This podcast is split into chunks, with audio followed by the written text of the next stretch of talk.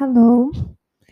So I'm gonna share with you my the Kybalion study um, by the three initiated initiates.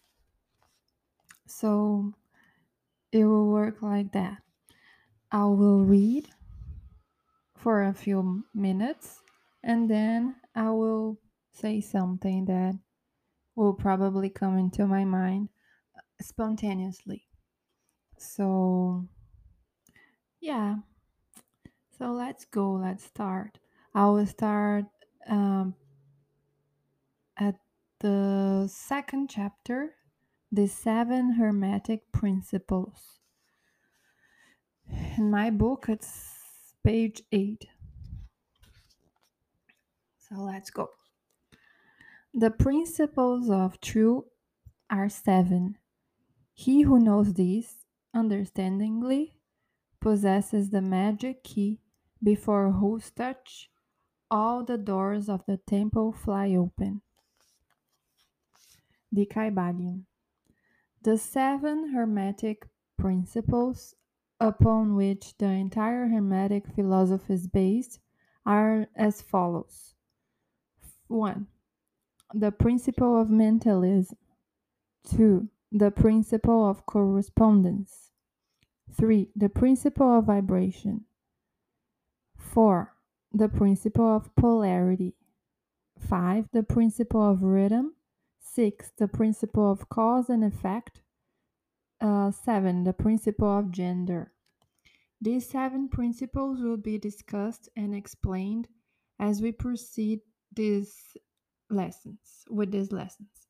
A short explanation of each, however, may as well be given at this point.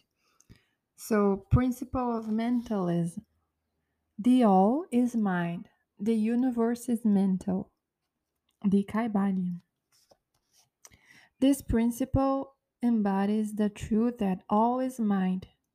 It explains that the all, which is the substantial reality underlying all the outward manifestations and appearances which we know under the terms of the material universe, the phenomena of life, matter, energy, and in short, all that is apparent to our material senses is spirit, which in itself is unknowable and undefinable, but which may be considered and thought of as an universal, infinite, living mind.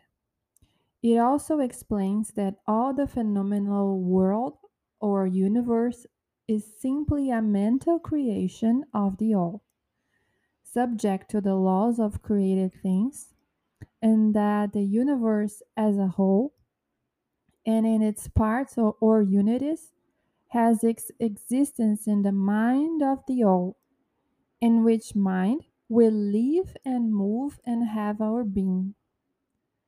This principle, by establishing the mental nature of the universe, easily explains all the varied mental and psychic phenomena that occupy such a large portion of the public attention, and which, without such explanation, are no understandable and defy scientific treatment. An understanding of this great hermetic principle of mentalism enables the individual to readily grasp the laws of the mental universe and to apply the same to his well being and advancement. The Hermetic student is enabled to apply intelligently and great mental loss instead of using them in a hap- haphazard manner. With the master key in his possession, the student may unlock the many doors of the mental and psychic temple of knowledge and enter the same freely and intelligently. This principle explains the true uh, nature of energy, power, and matter. and why and how all these are subordinated to the mastery of mind. One of the old Hermetic masters wrote long ages ago He who grasps the true of the mental nature of the universe is well advanced on the path to mastery. And these words are as true today as at the time they were first written. Without this master key, mastery is impossible, and the student knocks in vain at the many doors of the temple. Wow. So, this is amazing. Um, so, what comes into my mind now is what he said about the um, psyche phenomena, right? Because,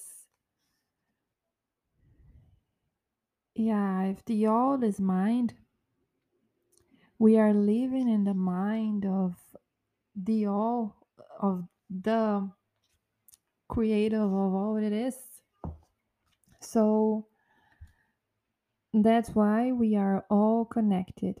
And that's why we can um, go through these psyche phenomena like telepathy or um, other kinds of all the kinds of synchronicities that we we go through you know and it's because we are living in the mind of the creator this is super interesting and it will be explained better later on so yeah. I will stop here. See you next time